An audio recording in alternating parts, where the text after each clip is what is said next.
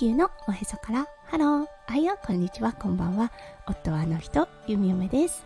このラジオはオーストラリア在住、そろそろ20年の弓嫁がオーストラリアのこと、育児のこと、そしてパートナーシップについてマクロからマイクロまで幅広くお話しするラジオです。今日もこのラジオに遊びに来てくださってありがとうございます。今日は2023年1月3日火曜日ですね。皆さんどんな火曜日の午後お過ごしでしょうか？弓嫁が住んでいるオーストラリア、昨日に引き続きとても良いお天気となっています。昨日はちょっとね、車で遠出をしました。家からね、1時間ぐらい離れた行ったことのないビーチに行ってきました。弓嫁がいつも行っているビーチだったんですが、すごく波が高いんですね。息子くん、ちょっと怖がったりします。楽しいんだけど怖いっていうイメージがあるようで、昨日行った場所だったんですが、全くね、波がないような状態で、息子くんも初めて海の中で泳ぐっていうことをしました。もちろん弓嫁が支えての状態だったんですが。はい。なのでとっても充実した2023年2日目となりました。日本はまだまだお正月だと思います。新年のね初詣に行かれている方家族でね集まられている方も多いと思います。なんかお年玉をもらうといったようなねことがすごく懐かしく思える弓嫁です。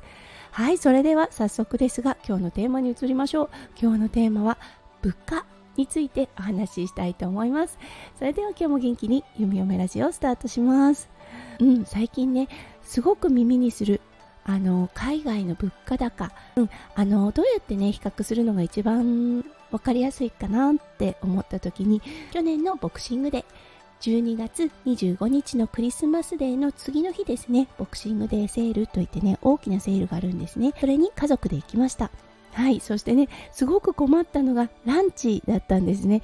もうどこもかしこも空いていなかったんです。クリスマスはね、もう全部閉まってるっていうのは理解できていたんですが、ボクシングデーも同様に閉まるっていうことが分かっていなかったったんですよね。そうそしてねああどうしようと思った時に唯一空いていたのがマクドナルドでした。はい。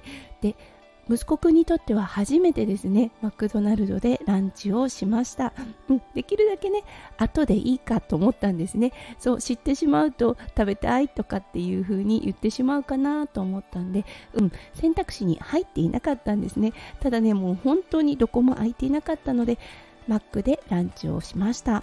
わあマクドナルド高って思ったんですね。翔ちゃんがオーダーしたのがバーガーのセット L サイズでした。弓嫁がオーダーしたのがチキンのセットの S サイズ。そして息子くんはハッピーミールを1つオーダーしました。その他はね全く何もオーダーしませんでした、はい、そしてこの3つのセットの値段。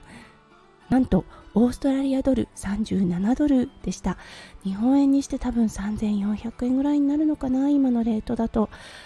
はいもうびっくりですよね。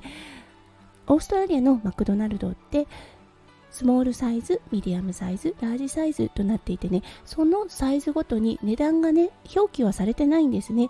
うん、だからね、ちょっと細かいあの内訳っていうのがわからないんですが、とりあえず息子くんのハッピーミールはオーストラリアドル6ドル50でした。はい。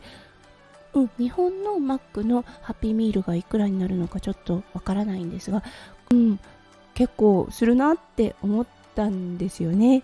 なかなかね、物価の比較って難しいなって思うんですよね。ただ、こういうね、あの、全世界に知れ渡っているブランドの値段比較をすると、ああ、なるほど、高いとか、ああ、なるほど、安いなって思ったりします。弓嫁がね、タイに住んでた時、ファーストフードは一般のね、あの、外で食べるご飯に比べて少し割高だなって思いました。それもね、すごく不思議な感じだったんですが、はい、オーストラリアのマクドナルド、すごくね、高かったので、ちょっとね、あの、印象に残っていました。確かにね、お給料というかね、賃金も高いです。